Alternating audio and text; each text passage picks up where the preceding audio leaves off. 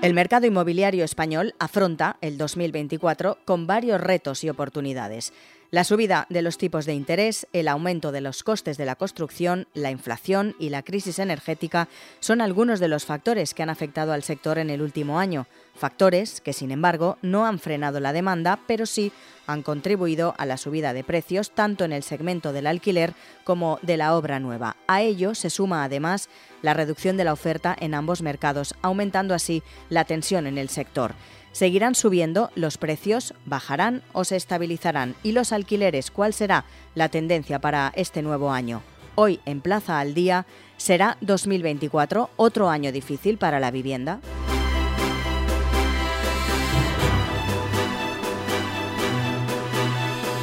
Saludamos a José Luis Santa Isabel, es el presidente de FECOVAL, la Federación de Contratistas de Obra Pública de la Comunidad Valenciana. Señor Santa Isabel, muy buenas. Hola, muy buenas. ¿Cómo se prevé el mercado de la vivienda en España este 2024? Bueno, se, se prevé con mucha incertidumbre. Incertidumbre por muchos motivos. Eh, incertidumbre por la parte del mercado y, incertidumbre por la parte de la oferta. Eh, tenemos un, mercado claro que atender, que hay dos colectivos fundamentales en general que el mercado de la vivienda no ha conseguido cubrir, que son los jóvenes y los mayores, y las dificultades eh, de estos dos grupos, unido a la subida incesante de los precios y los costes de la construcción y los intereses de, las hipotecas, pues hacen que la ecuación no tenga una difícil salida. pese a los esfuerzos de, la Administración y las intenciones de la Administración. parece que el objetivo reina de, la legislatura, tanto nacional como autonómica, es la vivienda, la vivienda social, pues la ecuación de, resultado no es, es, francamente incierto. ¿Cuál es el problema de la juventud o de los mayores? Pues básicamente es la necesidad de tener ahorrado una cierta cantidad de dinero para dar entrada y eso es eh, hoy inviable, ha desaparecido. La clase, la clase media, la, esa clase media ahorradora, pues, pues, pues no está. Y las jóvenes tienen dificultades enormes para poder mm, pagar esa entrada que hay que pagar en las viviendas. Así que toda política que venga por ahí, como parece que, está mm, intentando establecer el PP, pues, pues de dar esa ayuda o en forma de avales, aunque haya disposiciones del ICO, pues el ICO al final son los bancos los que lo juzgan, el concederlos o no, y por lo tanto la forma de determinar esa concesión pues es como o a otras personas cualquiera y por tanto pues los jóvenes no pueden acceder a, esos créditos ICO, pero sí creemos que puede haber soluciones pues vía IVF en la Comunidad Valenciana o vía eh, avales de la Administración que permitan a los jóvenes tener ese 20% o ese 30% que solicitan las entidades bancarias, que es la parte que no cubre el crédito hipotecario que hoy mismo los bancos dan. Así que mm, ahí tenemos un caballo de batalla que hay que solucionar para que podamos estar en disposición de que pudiera haber solución a esto. Y el otro problema es el problema de costos. Eh, los costos de la construcción, desde la pandemia, pues eh, vienen creciendo constantemente. Constantemente significa que hoy tenemos un precio de costo de la construcción que es igual al que teníamos en el año 2020 subido en casi un 30 o un 35%, que es la subida más grande que ha habido desde los últimos 30 años juntos. O sea, sumar los 30 años anteriores, pues la construcción ha subido estos últimos años ese 30%, que hacen que mm, sea bastante inviable la posición de obtener viviendas a un precio eh, razonable. Razonable. Los bancos centrales de la eurozona, así como la Reserva Federal de Estados Unidos y el Banco de Inglaterra, han detenido un poco el incremento de los tipos de interés. Ese mm. cambio en la política monetaria podría marcar este año un punto de inflexión en la economía global. ¿Cómo cree que puede afectar esto a la vivienda?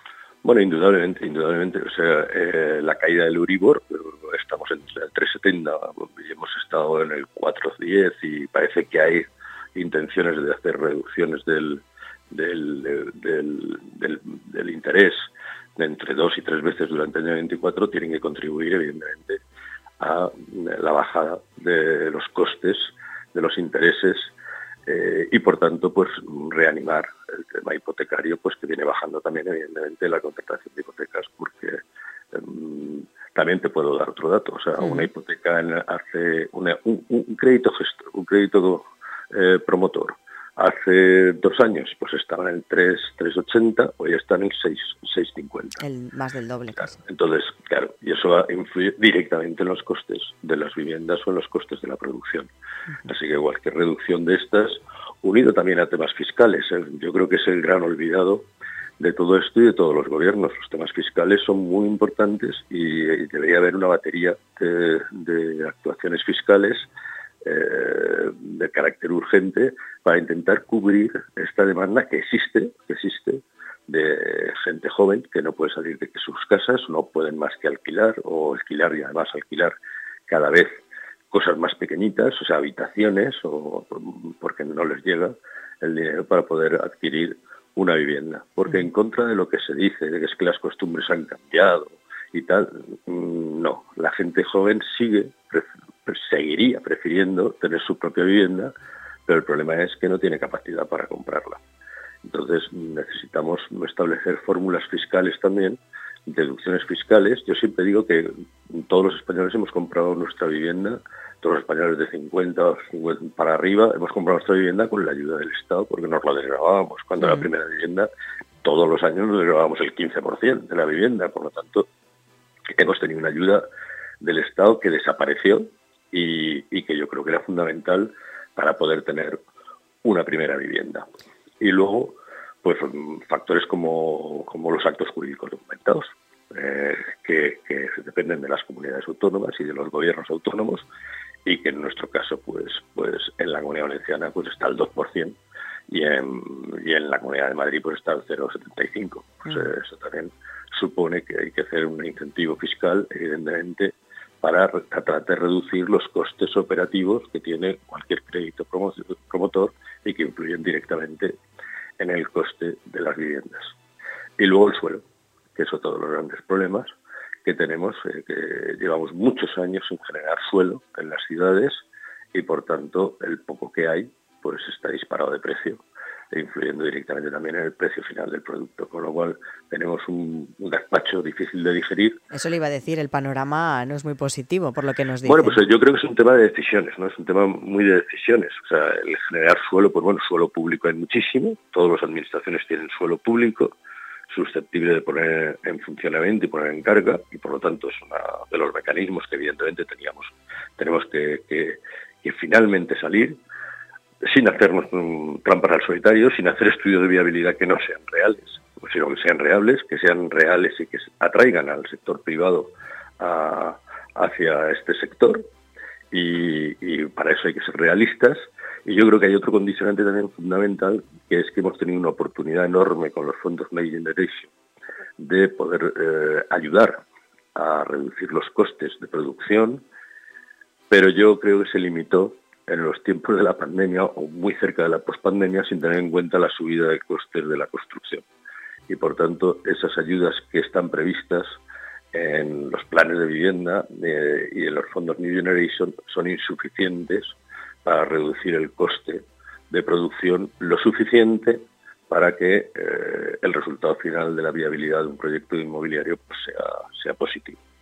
Así que ese, ese numerito de esos 50.000 euros por vivienda o 7 euros por metro cuadrado útil, hay, yo creo que hay que revisarlo y hay que adaptarlo a la realidad del mercado que hay para, para poder reducir realmente y poder ayudar realmente a reducir los costes de producción.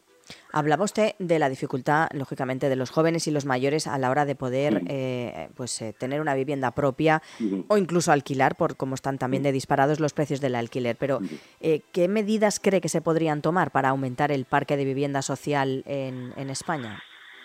Pues um, sí, todo, toda esta serie yo creo que hay que tomar medidas fiscales, que es abaratar los procesos, eh, los temas fiscales en lo que es créditos promotores, créditos al consumo, eh, reducir los IVAs de la, de, la producción, no tiene sentido que en una primera vivienda se te pida pagar o, a, uno, a una persona que accede a la primera vivienda, un joven, que, se, le, le, cueste un 10%. O sea, eso de tener un IVA, un IVA reducido o no debería tener IVA, porque estamos adquiriendo un bien de primera necesidad si es un derecho, es un derecho natural que nada más la, Constitución lo establece, deberíamos ayudar y reducir ese IVA mm, del 10%. Ya hay alguna medida en nuestra comunidad respecto a eso. Si eres joven, si hay casas de menos de 180.000 euros y primera vivienda, pues ya hay una reducción. Ya lo que pasa es que conseguir una casa de menos de 180.000 euros se me antoja un poquito complicado, eh, dado el mercado y los costes de producción de las viviendas. Luego, ese, esa parte fiscal hay que, mejorarla y, hay que tomar medidas. Otra parte es la ayuda a los jóvenes a obtener una, esa entrada, a las jóvenes o a los mayores, a obtener esa entrada de, a las viviendas que hoy exige cualquier entidad bancaria y que no son capaces de ahorrar. ¿eh? Al otro día leí un artículo que hacían falta 12 años para poder ahorrar, eh, entre 12 y 17 años para poder ahorrar en la entrada de una vivienda. Bueno, pues casi cuando ya tienes la entrada, pues ya, ya, no te quedan fuerzas para, para pagarlo. Entonces, bueno, esto hay que, hay que, hay que arreglarlo y se puede arreglar con un tema, es un tema puramente fiscal y puramente de ayuda fiscal. Y luego lo que tenemos que intentar es eh, buscar nuevas formas de construcción que nos permitan aquilatar los precios de la construcción, o sea, procesos de industrialización y semi-industrialización. Eh, nos ha pillado un poco el toro en esto a, este país porque, porque deberíamos de estar mucho más avanzados en nuestros procesos y no lo estamos. Y por tanto, ahora mismo pre-industrializar o pre-fabricar en, en España pues no es mm, competitivo totalmente con la construcción tradicional, cuando debería ser muy competitivo. ¿no? se entiende que prefabriquemos y que nos cueste más que construir tradicionalmente. Eh, eh, pero vamos, tenemos que seguir insistiendo y seguir mm, investigando sobre sistemas que pueden ser mm, más asequibles eh, y que sean mucho más industrializados y mucho más preindustrializados que nos permitan eh, abaratar los costes y además mm, eh, aumentar la rapidez de la construcción eh, en una alarma social que evidentemente es el tema de la vivienda y que es una demanda que es absolutamente necesaria cubrir a corto plazo, no a largo. Y aquí, un poco al hilo de lo que dice, señor Santa Isabel, ¿qué papel juega, claro, la sostenibilidad y sobre todo también la eficiencia energética en el diseño y en la construcción de, de esas nuevas promociones? Pues mire, este es un tema que yo defiendo mucho y yo digo que que hemos eh, es, mucho de nuestro carácter, de los que pasamos en vaivenes del todo, del nada al todo, ¿no? Nuestro código técnico de edificación, el nuevo código técnico de edificación es súper exigente en los temas de aislamiento y el tema medioambiental. Y yo estoy de acuerdo. Y la comunidad europea también va por ahí, pero tenemos que ser racionales. O sea, hay que pensar muchas veces que es más importante en este momento si es dar techo a alguien o que una, que una vivienda tenga una calificación A. Eh, esto de la calificación A está muy bien, está muy bien. Eh, yo soy partidario absolutamente de las emisiones cero, pero lo primero es que hay que dar techo a todo el mundo y luego ya le pondremos la calificación a, todo el mundo progresivamente, porque eso evidentemente hoy eh, supone un coste, un coste evidente de producción eh, es aumentar el coste de producción y no solucionamos el problema eh, obligando a que una vivienda sea de calificación A. Eh, podría ser una calificación B o una calificación C y luego tener muchos años para convertirla en una A, ¿no? Porque sí, porque ahora lo que necesitamos es mm, pues poner techo a la gente, poner techo y viviendas dignas, dignas a la gente y no sé por qué una vivienda B no es digna es una vivienda también muy digna. Y eh, bueno, nosotros estamos llenos de viviendas B y C, ¿no? Pero bueno, eh, yo creo que también ahí eh, tenemos que mejorar mucho, mejorar mucho los sistemas que nos permitan al mismo tiempo que, es, que ese sobrecoste que hoy tiene que producir en, A deje de serlo, pero mientras tanto tenemos que dar vivienda a la gente. Vamos, que señor Santa Isabel, el panorama que plantea usted para de cara a este 2024 muy positivo no parece, pero bueno, ¿hay alguna esperanza de que mejore de a corto o medio plazo? Pues yo creo que mm, me consta que, la Administración está haciendo un esfuerzo enorme por, por, sacar estas 10.000 viviendas en el, caso de la Comunidad Valenciana y que están estudiando los procedimientos y por lo menos hay un impulso político en esa dirección y, estamos trabajando juntos con la Administración para intentar buscar sistemas que nos permitan generar esas 10.000 o más viviendas eh, de manera que sean asequibles. ¿eh? y esa, esa manera asequible pues es un esfuerzo de todos. Yo creo que si ponemos voluntad política, voluntad económica y, y cómo no, si se, se, sienta, se sienta la parte política con la parte financiera, que es muy importante, es decir, que los bancos también apoyen eh, estos procesos, pues yo creo que podemos encontrar un punto de acuerdo para poder generar viviendas importantes. Yo creo que después la costa pues seguirá su ritmo de, de, evolución. Nosotros tenemos todavía mucha vivienda por hacer en la costa, eh, racionalmente, eh, de una manera racional, y, yo creo que el sector privado, pues que ahora mismo ha sufrido un, parón, y está sufriendo un parón, pues con la bajada de intereses mm, sufrirá, sufrirá otra, otra vez un, repunte, espero, en el, a partir del segundo trimestre del, año 24. Y yo creo que estaremos en condiciones pues, de ofrecer a, la gente eh, viviendas mm, a un precio más prudente del que hemos tenido en este, en este último año. Y por tanto, pues creo que se animará otra vez la demanda. Pues eso esperamos. José Luis Santa Isabel, presidente de FECOBAL, gracias como siempre por atendernos. Para usted. Muchas gracias.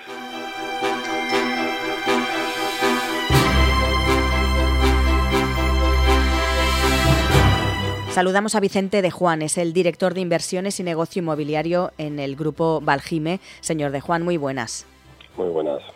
Empezamos por la pregunta básica y un poco, pues no tenemos una bola de cristal, pero ¿cómo se prevé o cómo prevé usted el mercado de la vivienda en España en este 2024? Bueno, venimos de años anteriores ya en el que el mercado de la vivienda eh, claramente hay una falta de, oferta de, viviendas, sobre todo en las grandes ciudades y en lugares muy concretos de la costa. Y el 2024 tenemos un poco todos los ingredientes para que vaya sucediendo lo mismo que ha sucedido en 2023. Escasa oferta, poca promoción en marcha, mucha presión del mercado nacional, internacional, que quiere adquirir una vivienda, sobre todo en grandes ciudades como Madrid, Barcelona, Valencia, Sevilla, Málaga, puntos muy concretos, y que van a seguir empujando, lógicamente, el precio de la vivienda y del alquiler al alza, esto unido a que también los costes de construcción eh, siguen siendo elevados con anterior, por fechas anteriores a la pandemia, pues lógicamente va a producir que, haya una demanda que no encuentra la oferta para, para adquirir vivienda o para alquilar esa, esa vivienda que necesita. Y lógicamente pues nos encontraremos con, ligeras subidas de, precios que seguirán al alza, pese a que los tipos de interés eh, han frenado en medida operaciones este 2023 y en 2024 frenan operaciones, pero, pero lo que comento y reitero, ¿no? ante, la falta de stock de vivienda, pues lógicamente el precio sigue sigue sigue en ascenso y bueno y seguiremos así hasta que consigamos sacar al mercado un número de oferta de vivienda suficiente como para que para acaparar la demanda que hay hay menos oferta y además eh, también es más complicado eh, conseguir, por ejemplo, que el banco te conceda una, un crédito, una hipoteca para comprar esa vivienda. Cada vez está más difícil, ponen más trabas, es más complicado. No pasaba esto hace 10, 20, 15 años. Eh, sí que es verdad que eso complica también más las cosas, sobre todo a aquellas personas que quieran adquirir su primera vivienda, ¿no? Efectivamente, las familias tienen eh, tienen ahora unas cuotas que a la, hora de entrar a la adquisición de una vivienda, lógicamente por los tipos de interés mucho más elevadas que las que tenían hace un año y medio o hace dos. Y lógicamente pues tienen más dificultad por, pues porque la financiación se ha encarecido sobremanera. Y las empresas igual al final eh, inversores y, que también adquieren vivienda para ponerla en el mercado de alquiler, pues lógicamente eh, a la hora de hacer una nueva promoción o de hacer una nueva construcción o hacer una nueva rehabilitación, pues se encuentran con que los costes financieros lógicamente lastran esos planes de viabilidad para lanzar esas viviendas al mercado y lógicamente pues eh, el coste financiero hace que, que el coste de la final, final de la vivienda ascienda y si de alguna manera es como una especie de tormenta perfecta en la que nos encontramos, en que hay poca oferta en las ciudades, en la que los tipos de interés han subido y han encarecido el coste de adquisición. Y existe una demanda muy fuerte, ya no solo de los residentes actuales de las viviendas, sino de gente desplazada a nivel nacional que quiere ir a estas grandes ciudades o de mercado internacional que está empujando muy fuerte y que está sacando esa vivienda. Entonces, esta especie de, como comentaba, tormenta perfecta, yo creo que está generando esta, esta subida de precios, por lo menos lo estamos viendo muy claramente en Valencia en Alicante, que, año tras año, pues bueno, el, tanto el alquiler como la, compra de vivienda está en ascenso y preveemos que para este 2024 eh, la senda siga siendo la misma y se siga presionando alza tanto el alquiler como la compra. De hecho, llamaba la atención eh, el pasado 22 de diciembre, el día del gordo de la lotería de Navidad, pues a raíz un poco de, este sorteo pues eh, tan carismático en nuestro país, había una noticia ligada a la vivienda y decía que bueno, una persona afortunada, agraciada con el gordo, eh, que son 400.000 euros, aunque Hacienda se queda un pico y al final son 328.000 euros, había ciudades en España que con incluso ganando el premio gordo no podían acceder a una vivienda nueva.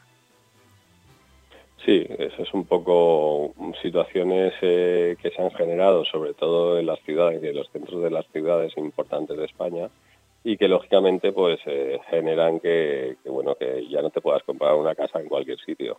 Eh, esto es un dato que tú acabas de trasladarnos muy claro de que, de que el precio de la vivienda lógicamente se ha ido incrementando y que las rentas de los españoles o si lo cogemos con el con el comparable de la lotería pues vemos que la capacidad de adquisición de una vivienda lógicamente requiere mucho más esfuerzo económico del que requería hace dos, hace cinco o hace diez años. Eso, es así.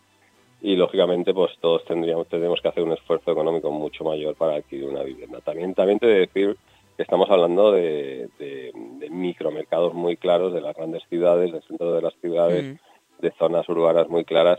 Eh, tenemos otra España que es la España interior, la, la España de los pueblos y la España de las comarcas que los precios de la vivienda son muy muy diferentes a todo esto que estamos hablando y la verdad es que aunque hay subidas los precios son mucho más asequibles que lo son en estas grandes ciudades. Entonces hay que hay que ponerlo encima de la mesa que tenemos dos España la España de las grandes ciudades de los centros de las grandes ciudades y de la costa y, y el resto de España en la que esta presión en los precios es mucho más mucho más suave y mm, podemos hablar de nichos nuevos de, mercado. ¿Cuáles son los que se están explorando en el sector inmobiliario y qué potencial eh, podrían tener de cara a un futuro próximo?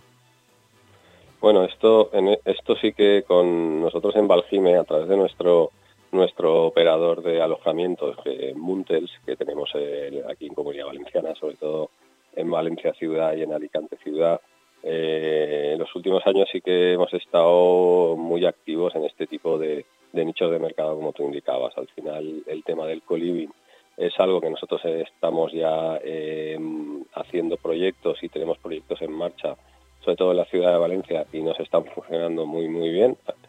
Y al igual que el flex living, al igual que las residencias de estudiantes boutique, para, para sobre todo en el centro de las ciudades, y tenemos, hemos ido haciendo una diversificación de tipologías de alojamiento, estos nichos de, de, alojamientos en la cual podemos permitir en, menos espacio pues que conviva más gente, abaratar los precios y hacer una comunidad a través de estos, sobre todo en edificios completos que hemos conseguido hacer eh, viviendas con viviendas para, para todo este para con, enfocadas a, al coliving en la cual pues sobre todo gente joven y no tan joven pero pueden convivir y, alquilar su espacio, tener una zona privativa que son sus habitaciones con su cuarto de baño y luego tienen zonas comunes en las que pueden tienen cocina, tienen gimnasio, tienen una recepción, tienen tienen una zona de lavandería y en la que eh, lógicamente conseguimos abaratar el precio del alojamiento y generar esa comunidad y esa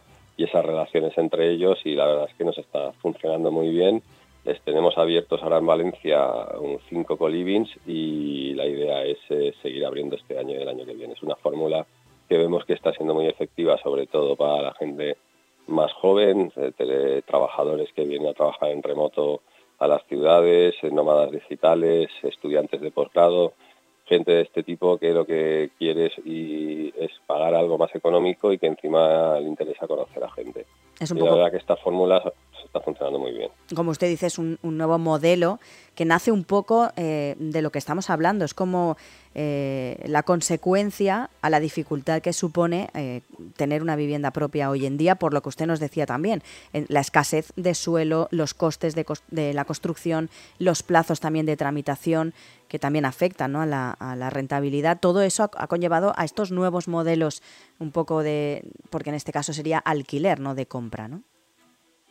Exacto, son modelos todos de alquiler, pero son soluciones habitacionales que permiten a estos, estos inquilinos que viven en la ciudad para hacer todos este, estos eh, profesionales o estudios, tal y como te he comentado antes, que permiten poder vivir en zonas em, muy céntricas de la ciudad con unos costes mucho más aquilatados. Lógicamente no es, no es una vivienda completa para ellos, pero sí que tienen su habitación, su baño, comparten cocina y eso muchas veces les interesa y de alguna manera tienen esa serie de servicios comunes que les facilita todo. Y luego algo que has dicho tú que también hay que poner en, valor es el tema del retraso en la concesión de licencias. Es decir, al final, sobre todo en Valencia Ciudad, en Alicante no ha sido así, pero en Valencia Ciudad hemos oído auténticos eh, retrasos en la concesión de licencias que ha provocado que haya muchísimos proyectos que hoy no se han desarrollado, estén pendientes o sean inviables. Eh, nosotros mismos hemos tenido edificios que han tardado seis años en concedernos la licencia de obras.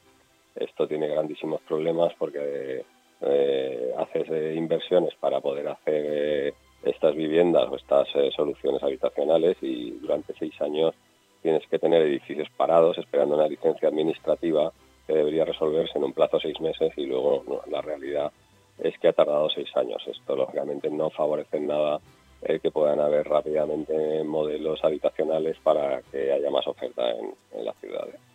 Un poco como conclusión final, eh, queríamos ver sobre todo cómo estaba el panorama de la vivienda, no solo en la comunidad valenciana, sino también a nivel nacional.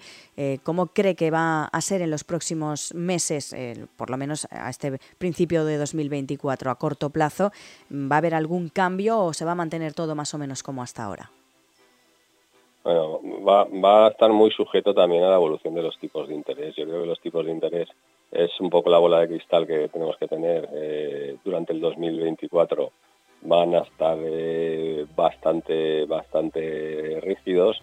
Probablemente haya un, un, pelín, un pelín de descenso en esos tipos de interés que pueda ayudar a que la accesibilidad al mercado de la vivienda mejore y lógicamente los costes de financiación sean algo más eh, ligeros.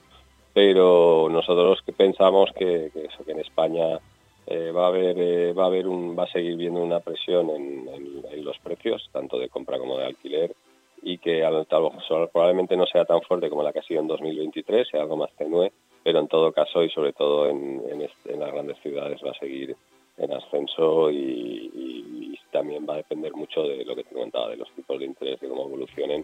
Si los tipos de interés a final de año consiguen bajar pues el 2024 puede ser un año que, facilite un poco el que los precios también se vayan ajustando un poco eh, o manteniéndose. Pues Vicente de Juan, director de inversiones y negocio inmobiliario en el grupo Valjime, gracias por estar hoy con nosotros. Muchas gracias a vosotros. Un saludo.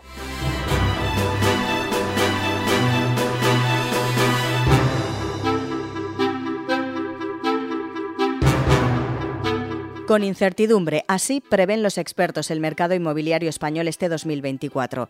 No obstante, tienen claro que el mercado sigue fuerte y la vivienda puede resistir los envites de la coyuntura económica. 2023 ha sido el año en el que han emergido con fuerza nuevas soluciones habitacionales como el coliving. Se trata de una fórmula para dar respuesta habitacional a personas que buscan una parte privada pero comparten espacios comunes con otros usuarios.